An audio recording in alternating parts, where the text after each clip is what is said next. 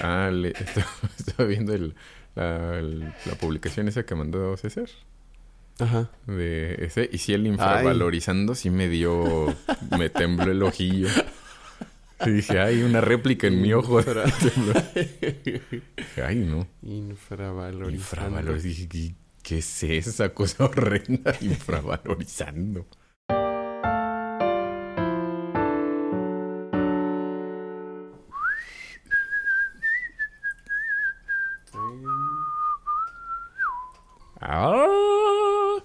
Hace poquito me dieron ganas de jugar los Prime otra vez. Sí. Y estuve buscando. Me dio la curiosidad. Y empecé a buscar los. Los Prime en Mercado Libre. Ajá. Y el- la, la trilogía en Special Case y eso. Como el- el, ¿Qué es? El, ¿Era del Wii U? Mm, del Wii, ¿Del Wii? creo. Ah, sí, es cierto, era del Wii. Así en 15 mil pesos. Y dije, ay, cálmate un buen. ¿Qué te pasa? O sea, sí, pero no tampoco. Y la caja, o sea, solo la caja sin el juego, o sea, la caja con todas las cosas especiales, tres mil y tantos, tres mil quinientos. Dije, está también, No, cálmate. no lo tenemos. la no- caja sí, pero. No, no, no, no lo tenemos. eh, o nada más lo consideré y nunca lo hice. eh, digital. Porque se No. puede comprar digital en. Pero no me acuerdo en dónde. Creo que en el Wii U. ¿Ah, sí? Ajá. No, El, el Trilogy. ay, ya, ya no sé. No sé Sí. si me dijiste y sí, o nomás me dijiste y ya no lo hicimos. Sí, no me acuerdo. pero todavía debe estar, creo, disponible. Uh, Estaría bueno. Igual, Sí, sí. Sí me Igual los tenemos los tres, ¿no? sí, sí, tenemos También. los tres de Cube De Cubo y de Wii Wii. y de Wii Wii. Y de sí, Wii sí, está- sí, creo que sí debe estar disponible todavía en la, en la tienda digitale.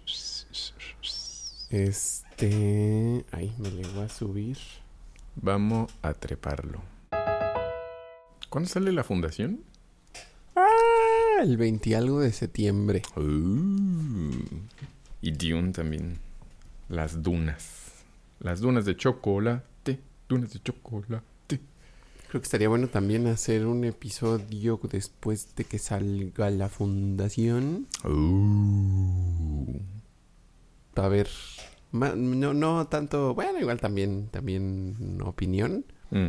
Pero. em, ¿cómo, cómo se compara con, Ah, con, el, con la historia. con los libros? Sí. Ajá. Sí, a ver A qué ver tal. cómo- Como que de- ni Dune ni las fundaciones me dan mucho, como mucho susto. Mm, Creo que también porque no sé de gran cosa. mm. de la producción. I don't know, pero. O como que siento que van a estar chidos. A lo mejor porque también la, los avances tecnológicos se van a dejar que se vea padre. O sea, Sí, sí, se ve. sí, muy se ven muy, muy chidas. No, no- no sé qué tanto Jason, qué tanto Aquaman en, en Dune vaya a, a funcionar tanto, porque siento como que en el trailer se ve pues como Aquaman, o sea, épico y chido, pero comic reliefiento. Ujú.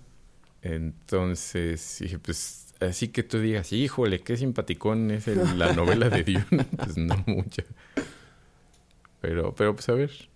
O sea, digo, pues sería como un detalle modernón de, pues ya, aligerado.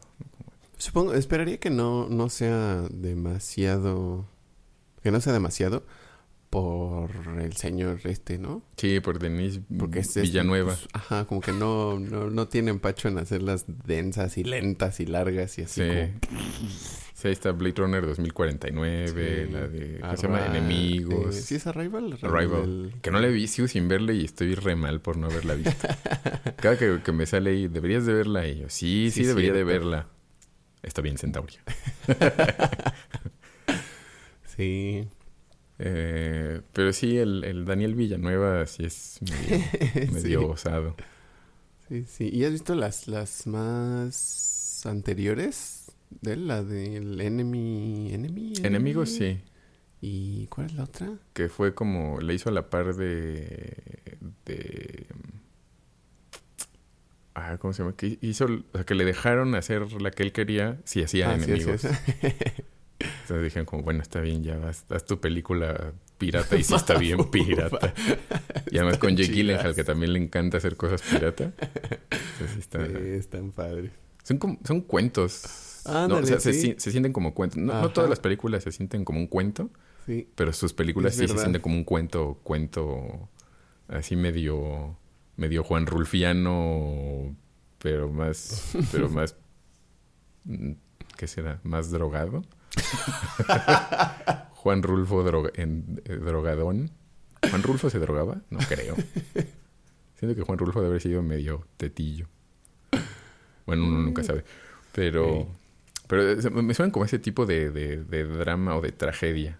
Mm. Como, como, como, ah, qué pesado está es, esa película. Como Borges Rulfo. Juan Borges. este. Todavía, todavía soy el, el retrasito, ¿eh? Un poquito. ¿Quién sabe qué? ¿Qué, qué, setting podríamos moverle? Porque es que sí, habrán de saber que ahora este va a ser el primer episodio grabado en el Reaper. Uh, Reaper patrocina. Este, Creo que este ya nos está patrocinando con ese precio. Sí, con ese precio de la licencia perpetua.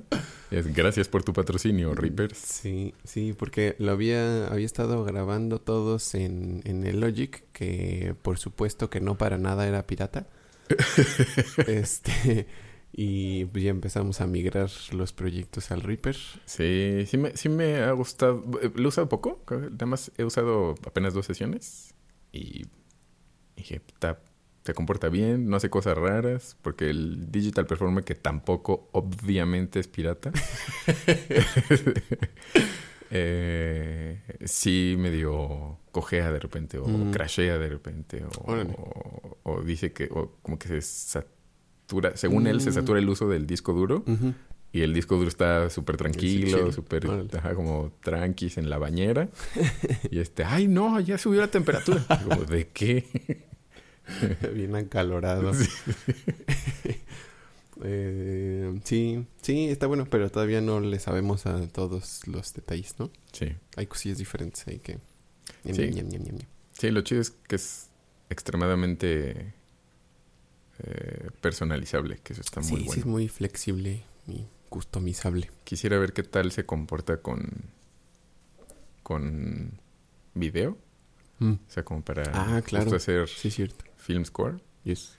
Lo que yo creo que voy a, voy a hacer uh, es este pues experimentar antes. sí, si me cae una chamba y de salón, me voy a tardar como ocho días en hacer lo que podría haber hecho en dos horas. Entonces, sí, también, digo, supongo que no tenía tanto eh, motivo para preverlo, pero ahora que tuve que hacer este, este track para los españoles, mm. eh, pues le tuve que averiguar algunas cosas de, de los instrumentos mm. digitales y de algunos settings y cosas. Y, y, y, ah, y de, y de mm, como cosas MIDI que, como hice primero la partitura, la exporté a MIDI, mm. la metí al, al programa y a partir de esos MIDIs es que ah, le moví. Asignaste. Ajá. Eh, los MIDIs exportados de la partitura traen traen como más instrucciones y más datos y cosas mm. que me estaban dando lata y tenía que estarles moviendo. O sea, como que solito el, el, el programa de escritura. Y les pone ciertos canales MIDI, les pone ciertos settings de volumen y cosas. Y eso pues los trae todo el pues archivo. Y tenía que quitarle algunos. Y luego estaban divididos y no encontraba algunos. Y luego... Eh, sí, no me tardé como averiguándole. Sí, La primera, la primera sesión como encontrando esos y averiguando cómo solucionarlo y ya después pues ya, ya le movía, pero sí fue la curva. Sí. Sí, sí, es un... Pues, es que sí es aprender otra cosa. No sé si tienes que aprender a usar otro programa, aunque en teoría sea lo mismo. Hay que acostumbrarse al, al ecosistema, sí. supongo.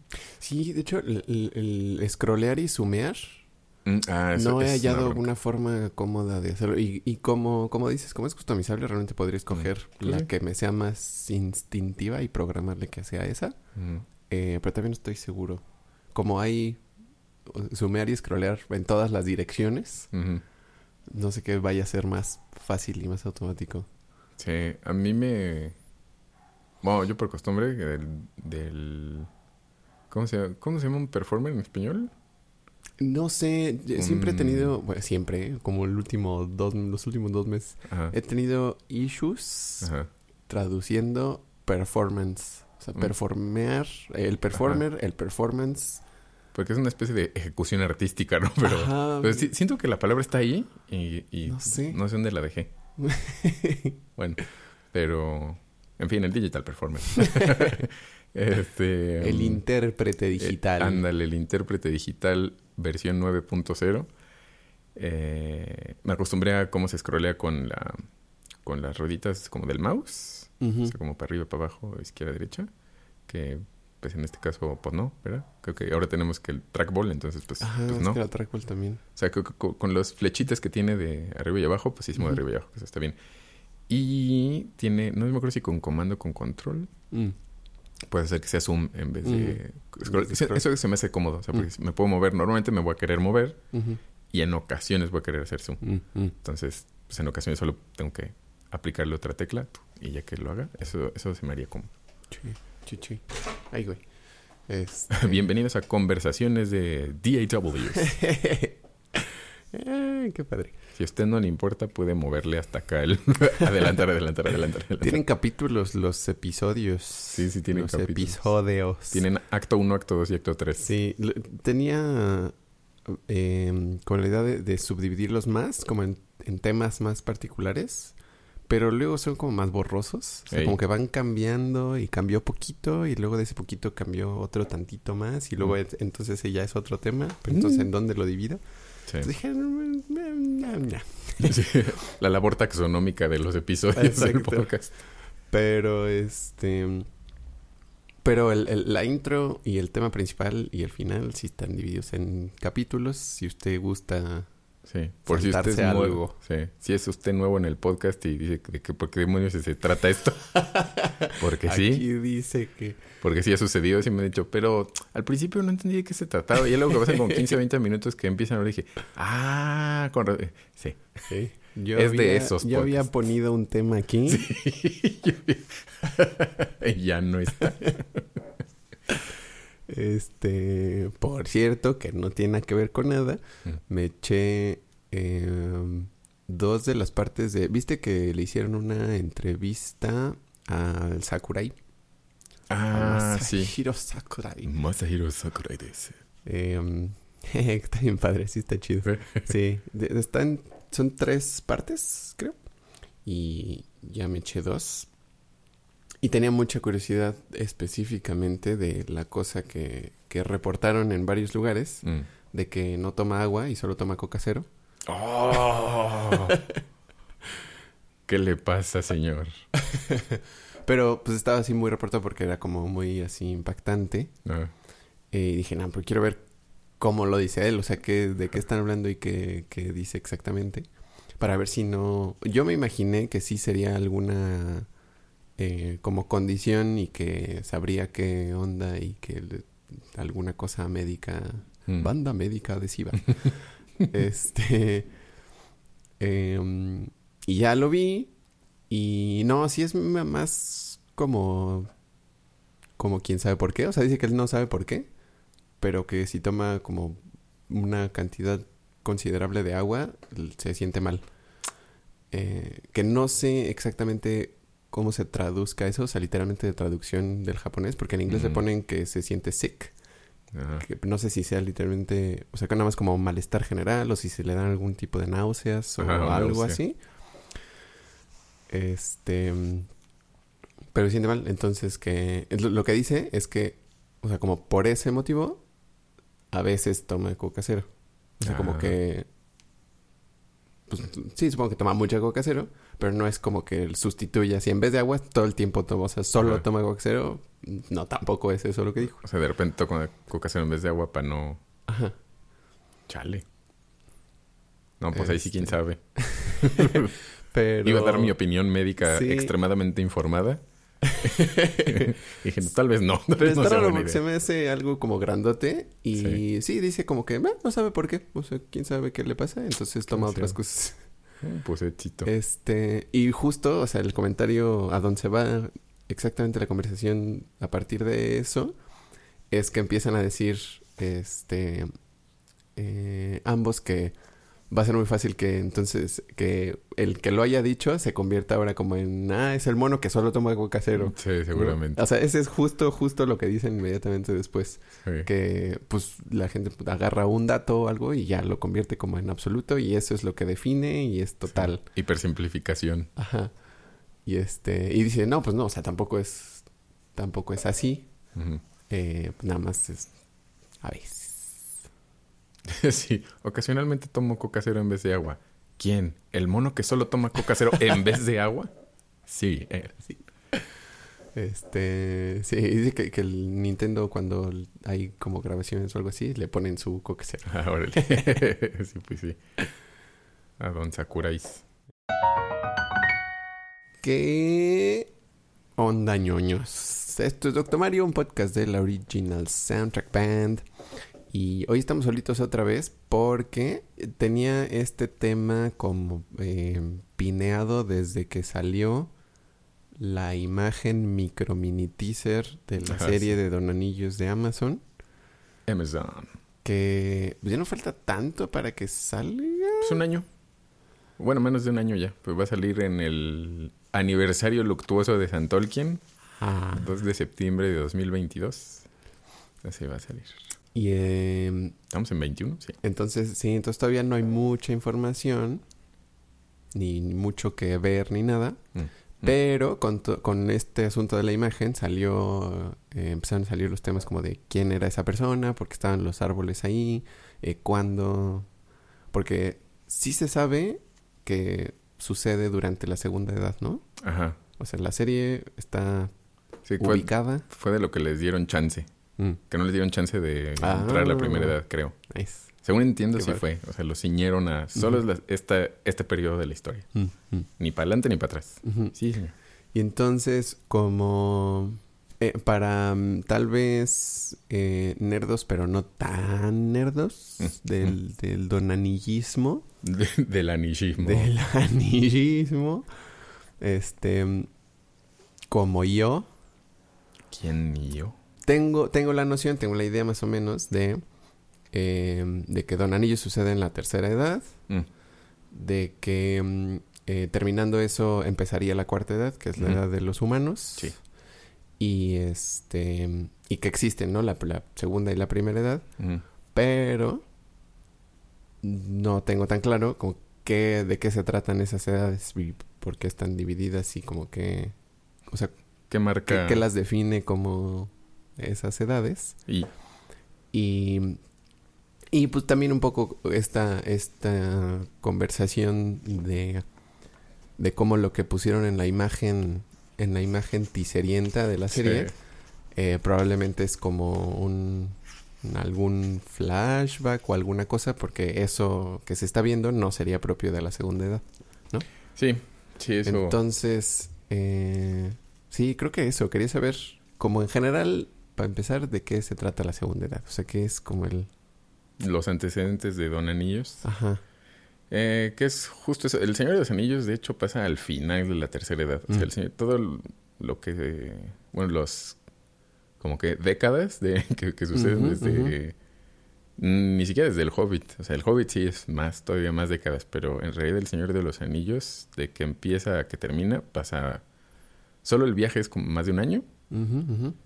Eh, y de la fiesta inesperada Ujú. a la destrucción del anillo pasan décadas. este, o al menos 17 años. Cuando menos 17 más el viaje, 18 años, 19 años, más o menos. Pero eso es ya el final, la tercera, o sea, ya es el- la tercera edad año 3000 no sé cuántos. Ujú. 3200 y tantos o algo así. Entonces, eh, la tercera edad empieza con la caída de Númenor, que eso es lo que, como es segunda edad, y alguna vez, creo que el año Mm. pasado, sacaron también de la serie un mapa Ujú, e ujú. incluían Númenor. Númenor. Mm. Este, y estaba Beleriand, y eso es como, bueno, no, Beleriand ya había estado hundida, pero sí es cierto. Creo que también sacaron un, un mapa donde estaba Beleriand y los, la zona de los siete ríos. Bueno, no estoy muy seguro, pero de que estaba en Númenor, estaba en Númenor. Por eso mucha gente se, se emocionó de, oh, entonces va, va a salir Númenor y la caída de Númenor. y esa, esa historia está padre. Mm. Entonces, eh, de la caída de Númenor, em, ya se, se, toma por ahí el, conteo de la tercera edad. Y el inicio de la segunda edad, o sea, me estoy yendo como de atrás para adelante, de atrás para adelante. Eh, la tercera edad, bueno, la segunda edad empieza con eh, la caída de Morgoth, o sea, con el derrumbe de Zangorodrim, de su mm, fortaleza de las tres montañas. Y lo en la se llama la, la, batalla de la no, la batalla de la llama, la batalla de la furia, de la, se llamó que le cayeron todas las huestes de los Valar, los enanos, los hombres, los elfos, todos le cayeron a todas las huestes de Morgoth y pues, le ganan. Mm. Lo capturan y lo sacan del mundo. Entonces, eh, que, está chido ahí. no he terminado de, estudiar ahora todos los libros que, tengo ahí en pausa, que dije, ah, debería de ver qué más hay. dije, no, ahorita no, no es bueno. Ya no más que acabe la universidad, ya, me pondré a leer lo que yo quiera, porque no he podido leer lo que yo quiera pues tranquilamente desde tiempos inmemoriales. Pero ahí vienen eh, algunos detallitos de que Morgoth de todos modos medio regresa a la Tierra como su sombra para mm. causar cosas malas. Como, como que eran bocetos de qué pasaba con Morgoth, según Tolkien. O sea, como que eso ya nunca, nunca quedó como si es un hecho, pero en algunas eh, versiones era como su espíritu como que medio se estiraba en algunos momentos y tocaba cosas o como influía todavía en la Tierra Media. Pero en fin, eh, la, la, segunda edad empieza ahí con el apresuramiento de Morgoth y justo la semidestrucción de la Tierra Media porque toda la parte occidental de las montañas azules, que es, digamos, en el mapa de la comarca, está, o bueno, en el mapa del Señor de los Anillos, está la comarca hacia el oeste están unas montañas por la costa donde están los puertos grises. Mm. Y al oeste de esas montañas estaba Beleriand, estaba Doriath, estaba Hidm, estaba como todo un montón de, de una partezota de tierra donde estaban oh. siete reinos de los elfos, de los hijos de Feanor y oh. la tierra escondida y un montón de cosas. Entonces, en la guerra contra Morgoth, en la última batalla, se destruye todo eso. O sea, todo, todo ah. queda, o sea, no solo devastado, sino hundido bajo el agua. Entonces, este, a los hombres que ayudan en esa guerra, porque varias tribus de los hombres, bueno, grupos de los hombres se unen a Morgoth contra los demás, eh, pero los que se mantienen amiguitos de, de los elfos, los Valar les otorgan la tierra de Númenor, que es la isla que está al oeste entre la Tierra Media y la Tierra mm. bendecida de Valinor. Mm. Entonces, eso, o sea, en ese momento ya está, empieza la segunda edad y termina, durante la segunda edad se forjan los anillos de poder y el anillo único. Mm, y en el hundimiento de Númenor es que, termina la segunda edad y empieza la siguiente. Órale. Se abarca también unos miles de años, unos alrededor de 3.000 también, más o menos, la segunda edad años de, del sol, pues como nosotros. Entonces dijo un montón de cosas para decir. Cuando agarran al, al primer señor oscuro, empieza. y termina cuando se hunde la isla de Númenor. Ahí está. Entonces. Ok, ok. Entonces, em, prácticamente desde que, desde que le dan la torre a Morgoth, Sauron ya empieza a ver por dónde. Sí, al principio, Eonwe, que es el heraldo de Manwe, que Manwe es como el rey de la Tierra Media, como el espíritu primigenio más poderoso, y el que todos, o sea, los, los, los Valar que, que habitan la Tierra, bueno, los Valar en realidad son espíritus de la Tierra. Los Ainur son todos los espíritus, pero los que no llegaron a la Tierra, pues no mm. se llaman Valar. Mm, o sea, mm. Valar es tal cual un espíritu que habita en la Tierra. Entonces, Mangue es el más poderoso de, los Ainur en general, exceptuando a Melkor, que pues él era el, el mero mero. Ya después, pues ya no, por... o sea, porque cedía mucho de su poder para crear ah, sus cosas y para corromper todas las cosas. Entonces, se supone que en cierto momento también Tolkien decía que Arda, o sea, la Tierra Media, era el anillo de Morgoth, o sea, equivalía al anillo de Sauron porque Morgoth dio mucha de su maldad en la tierra y por eso la maldad nunca se fue, porque mm. otorgó muchas de sus ah, cosas para dejar el poder y poder controlar cosas. Entonces, pues se quedaron los dragones, sobrevivió un Balrog, mm. siguieron multiplicándose los orcos, o sea, siguieron habiendo, bueno, siguió habiendo cosas horrendas, porque de alguna forma él había dejado mucho de su poder para, para crear su, pues, su, territorio y su pues justo como sus criaturas que no creo que corrompían más, pero pues eso le, iba gastando fuerza. Entonces pues, ya no se volvió tan poderoso y ya Manwë es el, el más, más chipocludo. Entonces su heraldo, que se llama fue el que encuentra a Sauron cuando apresan a Morgoth. Y Sauron está pues todo achicopalado de que, ah, no manches, ya nos atraparon a todos, ya nos va a cargar el payaso, ¿qué voy a hacer? Y le, pide perdón, le dice, oye, no, pues perdóname, manito, pues es que fue sin querer, no me fijé, mano. Y Anwe le dice que él no tiene el, poder de perdonar, lo que tiene que irse al reino de Valinor, o sea, que se lo van a llevar al reino de Valinor para que ahí, como, pues a ver qué onda. Mm. Y que parece ser que al principio se supone que sí estaba arrepentido, como de chales, que sí, pues, pues no, no estuvo bien, o como, híjole, pues no, no era tan poderoso como pensaba, eh, o el Morgoth. Pero cuando le dicen, no, pues te vamos a llevar a juicio, dice, ah, no, mejor no, ya, este, ya me arrepentí de arrepentirme. Este, eh, en un descuido se escapa como espíritu y se esconde y nadie lo encuentra. Oh. Entonces ahí se queda como escondidín, escondidín, escondidín. En lo que el reino de los hombres está. Eh, bueno, el reino de Númenor, justo la isla, está pues creciendo en, en poder y majestad. Y pues empieza otra vez a como hacer sus maquinaciones. Se esconde en Mordor, que todavía no estaba Barad-dûr construida.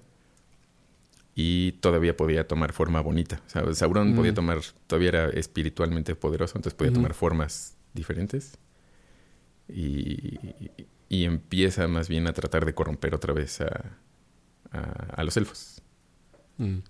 Entonces, que es cuando se empieza como alrededor del año 1000 de la segunda edad este empieza como o sea, se presenta como el señor de los dones, Anatar. Mm. con una apariencia como muy bonita y dice como, no, pues hay que curar la tierra. Y ya bien hippie el Sauron. no, carnal, vegano, mano. este... Y les empieza a enseñar cosas, porque era, sí era muy hábil como, como forjador o como artesano. Entonces, les, algunos elfos sí le hacen caso de, ah, qué chido, qué chido, ¿no? Pues sí estamos aprendiendo un montón, estamos haciendo cosas súper padres y todo, pero en secreto él en realidad los está manipulando para, pues para controlar a las otras razas, que es cuando empiezan a diseñar los anillos de poder. Y, y o sea, pero sí no fue instantánea su, su como, ahora me toca a mí, o sea, él se escapó y se escondió mucho tiempo mm, para que no se lo cargara el payaso. Y pues como Em, empezó a manifestarse cuando sintió que los Valar ya se habían olvidado de la Tierra Media otra vez. Hmm. Se pasó mucho tiempo y dijo, no, pues se asomó, que ya no hay nadie. Pues, ¿qué podría mal ir sale? y ya empieza sus maquinaciones. Con permisa. Sí, con permisa, mis cielas. Este... Ajá, ajá. Ay, no sé por dónde, si por acá o por allá. Ahí ya. Porque, pues no sé si tenga mucho que ver em, con, con, pues, con nada, ¿verdad? Hmm. Pero, ¿por qué, ¿por qué sucede lo del hundimiento de Númenor? Ah, es una historia bien horrible. Yo creo que es de las historias. Bueno, hay, hay varias historias muy siniestras en, en, realidad en toda la historia, en todo el. Eh, las eras de la Tierra Media. Pero esa en algún momento, hace no muchos años que volví a leer el Silmarillion, como que no había reparado en que sí era muy... O sea, mm. sí estaba muy dark ese, ese pedazo. y dije, oh, qué feo. Eh, todo comenzó cuando el hermano de Elrond se llamaba Elros, pero él decidió, como los dos descendían de las únicas dos veces que se habían mezclado hasta ese momento elfos y el linaje de los hombres y el linaje de los elfos, mm. eh, les dieron, después de la captura de Morgoth y demás, les dieron la, la opción los Valar de elegir a qué linaje querían pertenecer. Entonces Elrond decide volverse elfo y quedarse en la Tierra Media. Eh, y Elros decide volver, este, quedarse con los hombres y morir, eventualmente. Entonces, él se vuelve el primer rey de Númenor. Mm. Eh, ya no me acuerdo cómo era Tarmin Yatur. No, Tarminas, creo que Tarmin Yatur era su nombre en Cuenia. Bueno, en fin. Mm. Eh, pero vivió muchos años, así 400 y tantos años creo que vivió. Eh, y empezaron este, poco a poco. O sea, bueno, como parte de las instrucciones, digamos, que les dieron los Valar a los hombres fue que iban a estar lo más cerca posible de la tierra de Valinor, del reino bendecido, sin que a ellos les afectara gacho. La, porque decían que como la energía, digamos algo así, como, como la beatitud de esa tierra y la radiancia de esa tierra consumía la vida de los hombres más rápido, entonces que, y, que esa no era, o sea, que, probablemente no les iba a hacer bien. Y que pues ellos nada más eran los Valar, que ellos no habían creado el mundo ni los habían creado ellos, entonces pues no podían interponerse en el designio original de Ilúvatar, que es el, el dios primigenio. Bueno, pues el dios en realidad de, ese, de esa mitología. Entonces que no debían ir al oeste. O sea, que al este podían hacer todo lo que quisieran, pero que al oeste no. Y los visitaban los elfos. O sea, de vez en cuando llegaban los elfos, les daban regalos, les enseñaban cosas. Entonces empezaron a crecer también los, esos hombres, empezaron a volver más altos, más poderosos, más guapetones, eh, más hábiles, vivían más tiempo, empezaron a vivir cada vez más tiempo. Y eh, podían ver en ocasiones, es que cuando el tiempo era propicio, podían ver la torre de Toleresea, que es una isla que está como el territorio más al este del Reino Bendecido. Es una, una isla donde están los Teller y los... Bueno, tienen puertos los Teller, que son los elfos navegantes, digamos, como los más chidos de los navegantes. Entonces pues, era como, ay, qué padre, ¿no? Tienes ahí a lo lejos como esa cosita. Pero como en buena medida la Tierra Media y el asunto del Señor de los Anillos, o bueno, los conflictos del Señor de los Anillos, es, es la inmortalidad. O sea, gran parte del, de los conflictos que hay y de, eh, de lo que trata en realidad el Señor de los Anillos es la inmortalidad y el como la, los, la mortalidad y la inmortalidad, digamos, como mm. cómo evaluamos la mortalidad y la inmortalidad. Em, ocurre en, no pocas ocasiones que los hombres quieren vivir más y, mm. anhelan la inmortalidad de los elfos. Mm, mm. Como el mundo real. como, ¿Quién es? ¿Quién? El, el Jeff Bezos, creo, que estaba investigando, como invirtiendo en hacer que, como que vivamos mucho más tiempo y que 150 años. Y dije, no, no empiecen. no de nuevo. no ahora, por favor. Creo que sí. Pero, en fin, el asunto es que poco a poco los reyes, de, mientras mejor les empieza a ir a los Númenóreanos, los reyes y la gente empieza a querer postergar más, bueno, la mm. muerte y poder disfrutar más de las cosas que tienen en vida. O sea, como decir, no, es que esto, esto no se debería de acabar, debemos de poder ser inmortales como los elfos. Entonces empiezan, eh, se empieza a ensombrecerse la historia de Númenor mm. porque empiezan a anhelar el reino bendecido, la inmortalidad de los elfos, o sea, quieren más, más y más y más cosas, porque dicen como, no, no deberíamos morir cuando se supone que la muerte es un regalo para los hombres para no estar atados a la tierra, pues los, los elfos tienen un pesar perpetuo y una nostalgia interminable por la tierra. O sea, siempre, siempre están sufriendo por la tierra y no pueden morir y están atados a la tierra para siempre. Y de hecho se mueren y no se van de la tierra. bueno, se, se, van a Valinor, pero nunca, nunca se van de la esfera del, mundo. Y los hombres nadie sabe dónde se van. Entonces es como, usted está libre, váyase a recreo. Pero pues es muy fácil de corromper eso. Entonces ahí es donde empiezan a, hacer mausoleos muy grandes para sus mm. para los muertos, empiezan a como hacerles tesoros a las tumbas. cada vez empieza a desbalancear la, vida y la muerte. Y eh, como no pueden ir al oeste, empiezan a irse al este y a, crear reinos porque quieren más. O sea, la isla les empieza a quedar chica porque dicen como, no, esto es muy poquito, queremos más, más, más. Y empiezan a ir hacia el este y a fundar los, los puertos de Umbar que después se vuelven de, de piratas.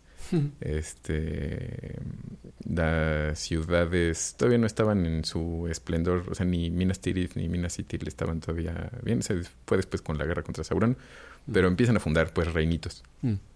Eh, porque pues quieren controlar más cosas, ¿no? Y pues llegan y los cuando llegan pues los hombres menores que los ven de Tierra Media pues son como, "Oh, no, estos monos son súper poderosos, hechiceros muy buenos, o sea, guerreros súper como impresionantes, tecnología superior y todo, como todo, todo es muy, eh, pues es mucho, mucho, muy impresionante. Y pues los tienen por señores y se vuelven sus vasallos y demás. Entonces, pues a Sauron se, se la regalaron porque dijo, no, pues está fácil. Se me hace fácil. Entonces Sauron, eh, en algún momento, alguno de los reyes, eh, que tampoco me acuerdo quién, es que son un montón. Pero, según yo, es uno de los tar Tarminastir, maybe. Bueno, en fin eh, empieza a escuchar que Sauron está atacando como los emplazamientos de la Tierra Media mm. eh, y los pues está gandallándose sus territorios. Y entonces dice, uh, no, compa, a ver, esto sí hay que frenarlo. Y le cae con toda una armada así gigantesca. Y Sauron como que estaba diciendo, no, pues ahora que vengan, me los agandallo. Y creo que ya había empezado a construir, si no es que ya tenía construida Barad-dûr. Creo que, creo que la había empezado a construir. Maybe. Pero sí, Mm. creo que en el... O ya que tenía los anillos de poder, creo. Algo así. Bueno, no, no sé. Seguía en Mordor, o sea, sí, Mordor había hecho su, su territorio. Pero eh, a la hora que llegan los Númenóreanos a la Tierra Media, dicen, no, pues no, ya me cargó el payaso. Dice, no, no voy a poder. Eh, y se rinde, o sea, sale y dice como, no, sí, no, este, ¿qué pasó? Entonces el rey lo captura, pero dice, sí, lo vamos a capturar, lo tenemos atrapado. Mm. Y eso era lo que quería Sauron, Mm. que se lo llevaran a Númenor. Entonces a la hora que llega y ve la ciudad, se enoja más porque, pues, lo que sea bonito y lo que como le equipare en poder y eso no le gusta, nunca le ujú. Como cualquier mamilón. Entonces, como parte de sus habilidades era justo la persuasión por Persuasion. la persuasion eh, por, porque era pues bueno para la palabra. Eh, se vuelve consejero del rey eventualmente o sea y de los demás como por caerle bien empiezan como ay sí sí cierto, sí, cierto". como el poder de Saruman que tiene como el poder de. Yes. o sea no de no de controlar a los demás pero sí torcer la realidad de tal forma que ellos piensen lo que él quiere que piensen algo así. Entonces, eh, él empieza a decir al rey que, que los Valar tienen miedo de que se vuelvan tan poderosos como ellos y que les quieran quitar su tierra. Entonces, que por eso no los dejan ir a, a Valinor, porque, pues, que qué miedo, qué tal que... O sea, ya son muy fuertes y tienen muchas cosas y, y pues, de- o sea, no, no los quieren cerca para que no los destituyan del reinado de la tierra. Entonces, que, que la única, el único poder que, o sea, que les, que les están prohibiendo según volverse inmortales, porque la tierra de allá es lo que los hace inmortales, cuando es justo al revés. O sea, la tierra es así porque está habitada por los inmortales, O sea, es- Ujú. se- pero se los cambia y les dice que la única verdad, o sea, lo único que debe de ser re- reverenciable, además de ellos, porque dice como, oh, tú eres el rey, tú deberías ser el rey del mundo, maestro. O sea, tú eres súper poderoso, el único que le deberías referenciar es a la oscuridad que fue la oscuridad primigenia, que Morgoth es el señor de la oscuridad y es el que tienes que, como pues él trajo de la nada, fue el que trajo estas cosas y todo, o sea, pues, él, él los chorea bien gacho. sí. Entonces los empieza a volver satánicos, básicamente. Eh, y construyen en el Menel, Meneltarma, que era la montaña en el centro de Númenor, un altar así gigante redondo, eh, con techo de plata, creo, para empezar a hacer sacrificios. Entonces empiezan a hacer sacrificios humanos, o sea, empiezan a, a- a- que cortan el- un, un árbol, eh, el árbol de Númenor, que es como en el Mm. Señor de los Anillos lo mencionan, como el árbol de. Númenor, que es el que está seco al final de, de la Guerra del Anillo. Eh, bueno, más bien, ese es un descendiente de del los- árbol de Númenor. ajá, Ajá. ajá. Eh, entonces cortan el árbol y ese es el primero. O sea, lo primero que hacen es quemarlo en el Nice. altar y después empiezan a hacer sacrificios a. O sea, con las generaciones, pues empiezan a hacer sacrificios a Morgoth. eh, Y pues agarran a los fieles, que son los que se mantienen como justo fieles a, a- a los Valar y los elfos. Y entre ellos son los que agarran como para sacrificarlos y así cosas horrendas. Y dije, Sí, "Oh, bien ¿qué es, qué es denso. ese narcoestado de Númenor?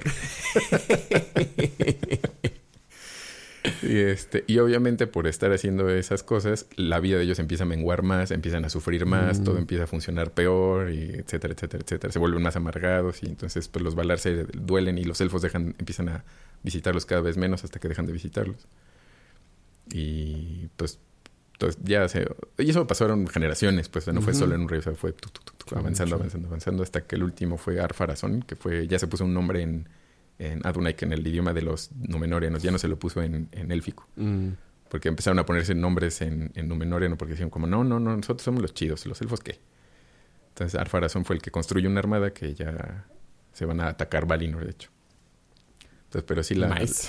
la, la, la, eh, o sea, como ese, ese episodio oscuro de los sacrificios humanos está, está muy feo. Y, y justo por la invasión a Valinor es que el mundo cambia y destruye Mm. Númenor. Sea, este... Van a invadir y no encuentran a nadie. O sea, los elfos pues los veían venir. Se, se van y se esconden porque dicen como, no, pues nosotros no queremos pelear. man". como, ¿nosotros qué? Y en el momento en el que pisa Arpharazón la isla de Valinor y se proclama a sí mismo rey de toda la tierra y dice como, pues yo soy el rey de la tierra y quien no me lo combata, o sea, quien no me diga nada en combate, pues entonces yo soy rey de... O sea, nadie me dice nada. Y jijiji, entonces este Manwë había estado como en, como en meditación con el Supremo Mm. ah, como porque dijo, pues nosotros no, o sea, no les vamos a hacer nada, pues nosotros, ¿qué? ¿Qué? Y es cuando cambia, cambia la tierra. O sea, que a la hora del cambio de la tierra, montañas se derrumban, los que habían pisado Valinor se derrumban y quedan bajo las colinas, moridos, y se supone Oh. que ahí quedarán hasta que el, hasta como el día del juicio final del- de la Tierra Media. Y aquí lo que sucede es que la Tierra Media era plana. Ah, Si hay algún terraplanista ahí, va a decir, ay, qué bonito, si así es la Tierra, pero no, pero es así. Eh, estaba construida como esfera, digamos como que si era la Tierra, el océano sostenía la Tierra Media eh, y había como un aire alrededor, que era, Mm. bueno, un- como una- un territorio que forja el aire respirable, digamos. Mm. Otro que es el como el aire agua, que es el agua que Mm. sostiene. Y fuera está el aire, como otro aire, que es donde están las estrellas. O sea, como, como, como esfera, es como, como una tierra, como un, como un tazón, pero rodeado de aire, de esferas, de una esferota de aire, más o menos. Eh, pero en ese momento, Ilúvatar cambia el, el, eh, pues justo la composición de la tierra y la tuerce. O sea, la, Mm. la vuelve La redonda. dobla hasta el otro lado. Y la tierra bendecida sale de, la- de los círculos de la tierra y ya no se Mm, ok. alcanza. Entonces ya es que se supone que muchos de los que intentan llegar otra vez al reino bendecido, de los hombres que navegan y navegan y navegan, llegan al mismo lugar. Mm. Entonces se dan cuenta que la tierra cambió y ahora ya es redonda y ya no, no pueden llegar Ya jamás nunca. O sea, ni la alcanzan a ver, ni, ni saben qué pasó. O sea, llegan a... eh, eh, y cuentan que el, el dolor es el mismo dolor en todas partes y Mm. vuelven a llegar al mismo lugar, entonces se desesperan más, o sea, todo está horrible. Eh, entonces, pues Valinor sale y los únicos que pueden llegar en línea recta son los elfos. Mm. Entonces, son- eso sí, cuando se cansan de la tierra, s- navegan hacia el oeste y para ellos sigue siendo línea recta. Pero justo por esa transgresión de... Pues estaban corruptos por... Bueno, los habían corrompido Sauron, aunque ellos ya tenían ahí el, el germen de, De trigo. de trigo, harto gluten, traían 10.8% de proteína. Eh, este, pues se quedaron fuera y la isla se hundió y se Mm. perdió para siempre. Mm. Entonces, pues, lo, eh, y se escapan de ahí este, Elendil y sus hijos, que son Isildur y Anarion, que son Mm. La, ahí está, eh, el, el daño de Isildur, la espada este, rompida, etcétera, etcétera. Pues sí. Entonces ahí termina la segunda. Sí, y ese fue. Por eso se los carga el pellezo y termina la segunda edad. Y empiezan los reinos de los hombres ya justo en, eh, en la Tierra Media. Ya se construyen Minas Tirith, eh, Minas Ithil, que después la agarran los espectros del anillo y la vuelven Minas Morgul. Mm. La ciudad de Osgiliath. Los territorios del norte, por ejemplo, que la comarca era parte del de, el reinado del norte. Que era Isildur, se quedó con el reinado del norte. Y Anarion, su hermano, con el del sur. Y sa- se, sabe... mm, Esto es em, como más em, en conexión con la serie. Mm.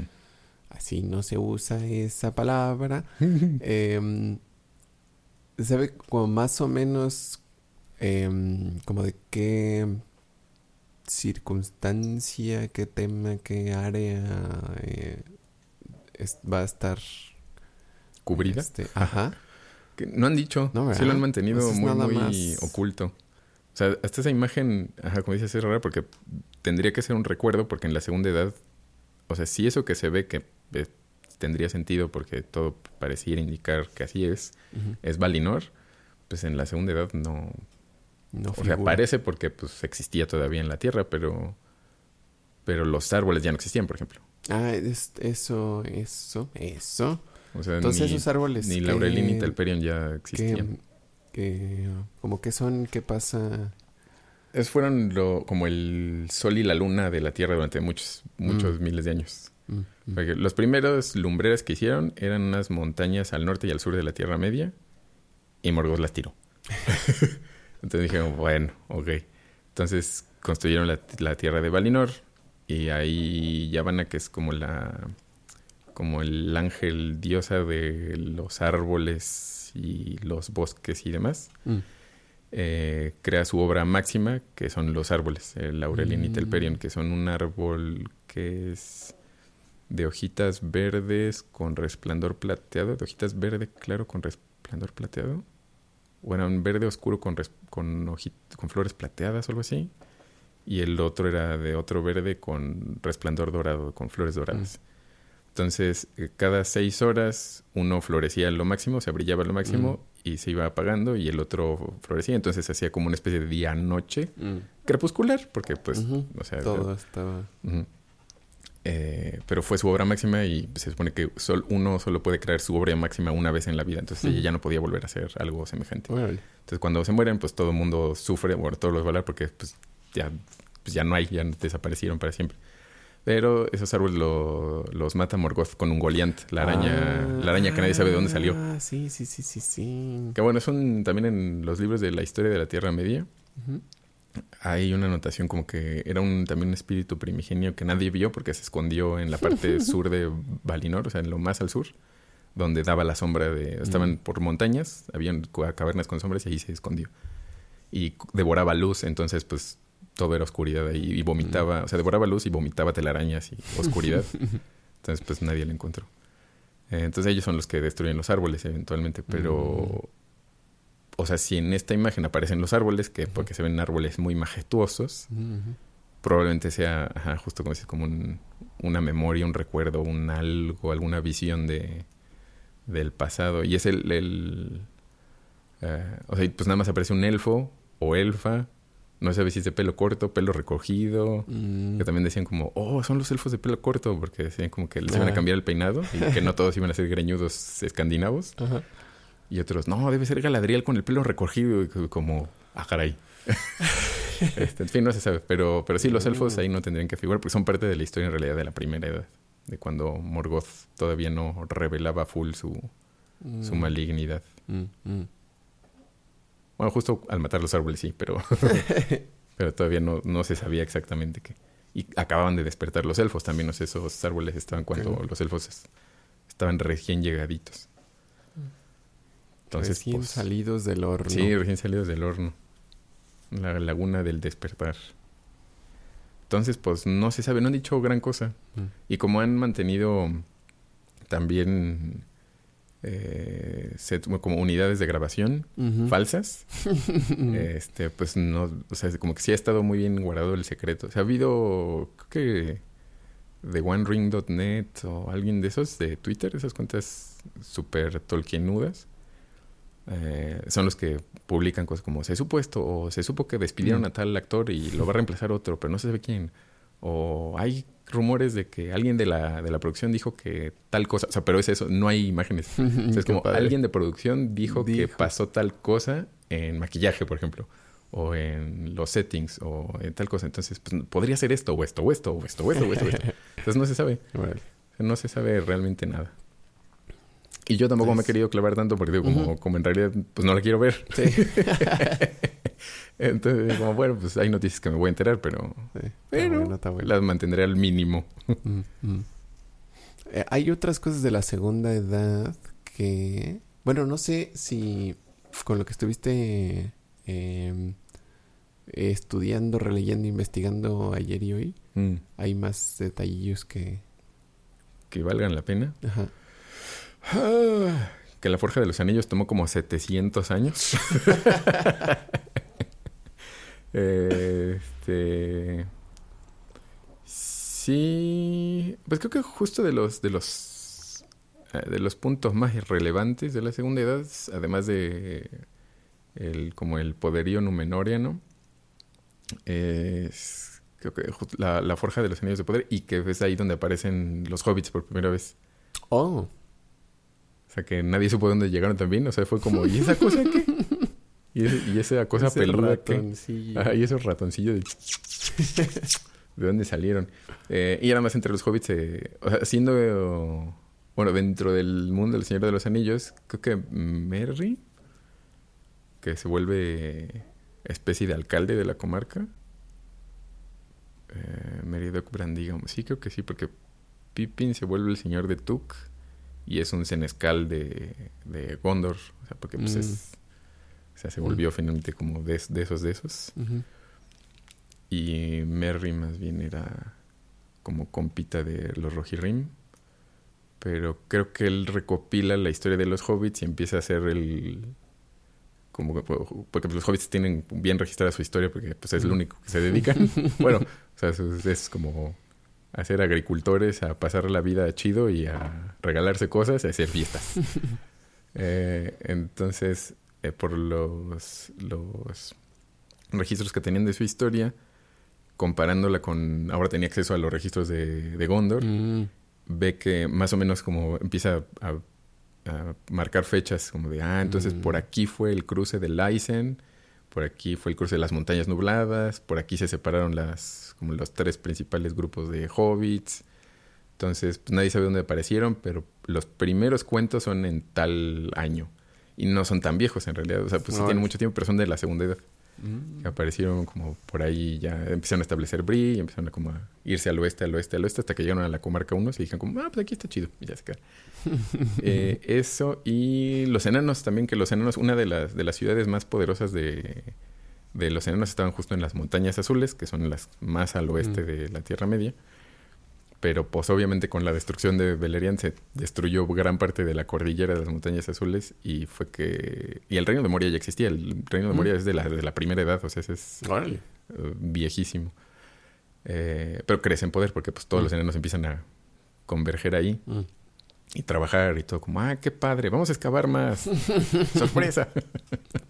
Muerte y destrucción para todos. Eh, pero trabajaban muy de cerca con los elfos que, que son los que crearon los anillos de poder. Mm. Porque eh, Eregion está ahí al ladito de Moria, como hacia el oeste de Moria. Era la región cerquita de Rivendell donde vivían los elfos. Ahí es donde mm. llega Sauron a decirles como, yo les voy a enseñar. Mira. Así se hace el anillo, carnal. Mira, poquito. Tienes esta estampita con droga, cara. Siempre. Sí, llegó Sauron a venderles estampitas con droga a Ergen. Entonces, este, fue ahí, pero, pero mucho, por eso hay peregrinaciones, se, se cuenta creo que en el, en el Hobbit y en esas, o sea, que cuentan que van, hay una ruta más o menos como comercial o de paso, de mm. enanos hacia las montañas azules, porque tienen ahí mm. todavía hogares en, en, mm. las montañas. Pero esas son pues las ciudades eh, más viejas de los enanos. Ya no me acuerdo cómo se llamaban. Belegost, creo. Eran dos, dos ciudades donde también históricamente en la segunda, en, no, en la primera edad, este, tuvieron mucha, eh, con mucha relevancia en los cuentos de, el, justo de los Silmarils y el reino oculto de, de Nargothrond y bla, bla, bla, Pero, pero Sí, o sea, la, ciudad Moria, entonces, bueno, o sea, ellos vivían justo en la segunda edad, pues tenían esa, como si era parte de sus viviendas y de sus pasos y de su trabajo conjunto con los elfos en, entre Moria y Eregion, que vivían cerquitas. Y los anillos de poder, que son ya como a mediados finales, y mm. crece Sauron también en majestad. Aparecen los, los espectros del anillo, creo que en el 2000 y cachito. Mm, mm. O sea, ya los hombres y los reinos de los, los reyes de los hombres ya se habían vuelto espectros. Que, pues así fue, por eso fue fácil también a los hombres engañarlos con los anillos, porque les dice como, no, vas a ser inmortal, carnal, te vas a volver así súper inmortal y nunca vas a morir. sí, inmortal. Y sí se volvieron inmortales, pero cada vez la vida les pesaba más y era más terrible vivir. Mm. Entonces viven no naturalmente más y sufren no naturalmente más hasta que se vuelven fantasmas de aquella y que veían más allá de lo evidente, pero muchas veces Sauron les ponía imágenes horribles para que se empezaran a poner mal y veían fantasmas y cosas que no estaban y cosas pues los por eso siento que cuando leía El Señor de los Anillos todas las las narraciones de terror y de la sensación de tener un espectro del anillo cerca y todo, para mí mm. es como una película de terror. Mm, o sea, mm. nunca fue como, oh, es oscuro y es siniestro y es épico. No, o sea, era feo, feo pesadillescos, así era horrible, horrible. Sí, sí, sí. Porque pues eso se trataba realmente, Como eso, eso e, era ese, ese territorio. Sí, sí, es un terror terrible que... Y qué más, los grandes dragones pues ya no existían tanto, como que sí seguían, seguía viendo, pero como que pues ni. Y el territorio, hay pueblos, eh, Forochel, muy al norte, pueblos como esquimales, que ayudan a, uno, de los reyes, a escapar a uno de los reyes de, uno de los como descendientes de, de Númenor, para escapar del rey brujo de Angmar que vivía, que mm. era el, el, rey de los, de los, bueno, el jefe de los espectros, que tenía su fortaleza al norte de la Tierra Media, pero los, los, los ayuda, que es donde, de donde sale Ah, bueno, ese, ese es también un buen dato de, de Angmar. o sea, como que ot- otro, otro highlight. Mm. Que cuando finalmente lo expulsan de Angmar, eh, el rey brujo se, se va, que dice como, como que ya desestima la, la pelea y se escapa y nunca regresa. Entonces está Glorfindel, el, como el legendario omitido de la película. Y es el que dice que le dice al rey que ya ni lo persiga, que ese mono ya no va- nunca va a regresar al norte y que ningún hombre lo va a poder matar. O sea, no, no va a morir a manos de ningún hombre. Mm. Entonces ya es como la, la visión El- profética de cuando que eventualmente pues lo destruye esta Eowyn. Ay, qué chido. Y ya, pero, pero sí siento que, lo- que lo principal es la forja de los anillos de poder y el esplendor de Númenor. Estas historias de ajá, del forjamiento de los anillos Mm. están en el Silmarillion o en, en- en- o cómo en dónde se encuentran Sí, en el Silmarillion está contado de los anillos de poder, que, que es como un, un fragmento. Eh, La Calabez es la caída de Númenor y como por ahí están la Mm. forja de los anillos. Pero en los apéndices del Señor de los Anillos está Mm, también explicado ok, ok. como bien, hay explicado muchos detallitos y está la cronología tal cual de la segunda Mm. edad pasó esto en este año, esto en este año, esto en este año, esto en la tercera edad, pelada. este año, esto este año, esto este año, esto. Entonces en la tercera edad, o sea, buena parte de la tercera edad fue el dominio de Sauron. Sí, sí, la tercera edad fue tal cual como los años oscuros casi y la, la última alianza de los elfos y los hombres. Y el declive de los elfos. O sea que ya, luego de esa alianza ya fue como, ya, ya estuvo. Ya estuvo Nos bueno. Pero sí fue, y el establecimiento de los reinos en la Tierra Media de los hombres, porque fue una batalla constante con, pues contra Sauron. Mm. Y aparecen los Rohirrim, por ejemplo, que llegan del norte. Eh, aparecen, ¿quién más? Thingol, que vivía, este, no, no es cierto, ese sí se murió. Este, Thranduil, Mm. el papá de Legolas que vivía como en la costa y llega al bosque. O sea, como que ha- había, empiezan a establecerse sus, eh, como los reinos que se conocen al final, ya en El Señor de los Anillos, y las personas que en ellos habitan. Eh, es como en la tercera edad estaba pasando eso. Pero sí fue normalmente como la Mm. batalla, como el, el toma y daca con, de los hombres contra Sauron. Como este territorio es mío, no es mío, no es mío, yo te gano, no es mío, asedios, destrucción, muerte. Y este. Y pues sí, sí, fue como, como hubo, hubo un periodo también en la primera edad contra Morgoth en la que había como una especie de. Bueno, no, no, iba a decir una paz, con una tensa paz, pero no, nunca hubo paz. O sea, como, como que no pasaba tanto. O sea, como era, te agandallo aquí. receso. Sí, como agandallo esto y agandallan el otro y ganan esto, tragedia de tal, pero, pero no termina de haber un, una superguerra Mm. hasta que empiezan, Ah, o sea, como ok, una ok. ultra batalla ya de, devastadora. Mm. Que pues en el Señor de los Anillos pues están, hay varias, ¿no? La, la batalla por eh, el abismo de Helm, Ujú. y la batalla de Pelargir, que esa es como, en las películas es la que, la que más me gustó. La de los campos de ¿Cuál Pelennor. es? Ah, ok. Ese me hacía bueno. Mm. Y ya finalmente el asedio a, a Mordor, pero pues ese ya era nada más para distraer al... Ujú. Ahora sí, ese sí fue distraer al enemigo. Al enemigo. Y sí, pero, pero sí, siento que, que, que ese fue el... O sea, como de hechos, hechos históricos súper ponchados. Más bien eh, como varias cositas chiquitas que armaron el escenario para el, el fin de la tercera edad. Y todavía, bueno, me imagino que esto es más pertinente a la segunda. eh, y creo que de eso, de... Sí, de eso no, no he sabido, no he escuchado tanto. ¿Qué, qué es de, eh, de los enanos Mm. y a los que se les dan los anillos de poder? Mm. Y de los anillos, y de esos anillos. ¿Y a los anillos? ¿Qué les pasó a los anillos de los enanos? Ajá, o sea, a esos enanos, ¿qué les pasó y qué les pasó a sus anillos? Ah, com- eh, supongo que convenientemente Tolkien siempre decía que los enanos nunca decían muchas cosas de su como personales, Ajá, o sea, ni sus nombres reales revelaban ni nada, sí. pero sí se sabe y se tiene, se supone que por buena cuenta que cuatro de los anillos los destruyeron los dragones, los Mm. fuegos de los dragones sí los Mm, destruyeron Órale, y tres los recuperó Sauron. órale. Y uno de esos anillos se lo quitaron al abuelo de Thorin.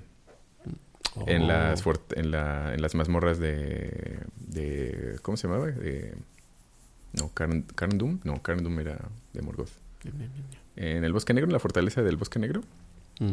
De la fortaleza del Nicromante. Mm.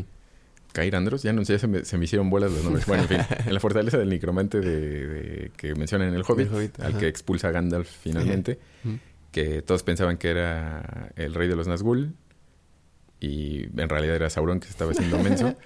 Eh, habían atrapado en una de las guerras de Moria, que es donde matan al papá de, Thorin.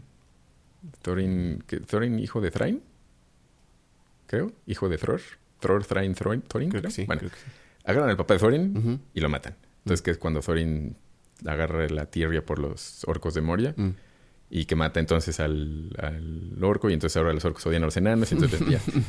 Pero este, al abuelo lo agarran y lo mantienen preso en, la, en las mazmorras. Mm. ¿Angband? Ya no sé. este, eh, y él tenía un anillo, uno de los mm, últimos anillos de los enanos, y se lo quitan. Y ahí lo mm. es el, último que creo que obtuvo Sauron. Entonces, eso sí, y se supone que sí, que los otros anillos, como al no ser el único, sí podían ser destruidos por fuego de los dragones. Destruidos. Entonces, este, ahí quedaron entonces ya quedan contados los, los tres, los siete y los nueve. Y el único, el Prechus. El Prechus. y ya estaba haciendo memoria de quién tenía los anillos, pero sí. Sí. Y los de los elfos, Galadriel siempre tuvo uno. Que Celebrimbor, que fue el hacedor de los anillos, de los tres anillos de los elfos, que esos se los hizo solitos, por eso no, no eran corruptibles por el anillo único, igual que los demás. Mm pero pues igual estaban atados a su creación, entonces pues no los, nunca los usaban. Em, pero él, él, le da el suyo a Elrond y Kierdan, el carpintero de barcos, le da el suyo a Gandalf cuando llega. Ah, bueno, la llegada de los de los de, los, Istari. Ajá, eso eso también sí es relevante. Sí es tercera edad. ¿En, la tercera? Ah, sí, eso, eso, sí, como algo, algo era importante. Sí, la llegada de los cinco magos a la Tierra Media es como o sea, no, no fue como, ah, llegaron los magos. O sea, se supo que llegaron, pero su llegada marcó mm. el rumbo de muchas cosas. Mm, los dos azules que, que, no se mencionan, gran cosa, porque se van al este y ya nadie sabe qué pasó. Radagast, el café de los animalitos. Saruman, que era el de mayor rango en ese momento. Y Gandalf. Entonces es porque llegan con forma de hombre, con forma de viejos, pero envejecen mm. muy, muy lento y con poder, pero no se les otorga, o sea, su cuerpo físico no, no se los dan mm. con superpoder porque pues ya habían visto que, que usar el poder era muy destructivo los, los Valar, entonces más bien dicen como con consejo y con, y con mm, echándole porras a la gente hay que hacer que, o sea, hay que unirlos a todos más bien como por, por las buenas. Mm. Que pues Taruma finalmente se va para el otro lado y Gandalf es el único que está y córrenle para el otro. Y por eso Kierdan le da su anillo de fuego, porque dice como, ah. te va a hacer falta porque tú necesitas sacar más, más energía a mano. y ahí quedan los, los, los cinco magos, sí es cierto. Las Palantir vienen de Númenor, por ejemplo, también, que es una... las, ah. las, piedras viventes eran regalos de los elfos y las tenían en lugares específicos en Númenor y las empiezan a poner en reinos de la Tierra Media para poderse comunicar a lo lejos. Mm, mm. Y se las llevan, pero pues muchas empiezan a caer en manos de, de Sauron también, entonces, pues, y otras se pierden, entonces ya. Ah, y otro, otro detallito también que vi que se me gustó, que es, no es nada relevante, pero dije, ah, qué bonito. No me, no me, acordaba. Que los... En el libro El Señor de los Anillos, en algún momento de los hobbits los atrapan unos fantasmas que les dicen los tumularios, que están mm. como en tumbas de reyes de antaño y nada más cuentan así que están enterrados y hay como tesoros y cosas, pero que cuando expulsaron al mal del norte, creo, llegaron espíritus horribles y habitaron las tumbas. Y pues ahora es un territorio así, mm. pierden a los viajeros y los, los atrapan. Entonces, tal cual, les dice Tom Bombadil, no se vayan para allá porque están los tumulares. Se pasan corriendo antes de que anochezca porque anochezque y se los va a cargar el payaso. Ah, pues, vamos a jugar. Ay, me dormí. Ay, ya me atrapó. Eh, entonces, se supone que esos tumulares y esas tumbas son de cuando los hombres despertaron y todavía ni siquiera entraban al territorio de los elfos al oeste. O sea, que son tumbas de los oh. primeros, primeros, primeros. Eh, que los, al menos las primeras que construyeron son vestigios de los primeros hombres que despertaron en la Tierra Media. Uh, y dije, qué, qué bonito. No, pues, está viejo eso. Pero, sí. resumidas cuentas, está usted listo para ver la serie. No es cierto, pero... pero ya que salgan más detalles también... Sí, a ver. Este, para tener tantito más contexto. Sí, se me hace que sí va a estar muy buena. O sea, sí creo que va a estar, va a estar muy, muy chida. Sí la recomiendo. ¿Ya la viste? No, pero te la recomiendo. sí se ve padre.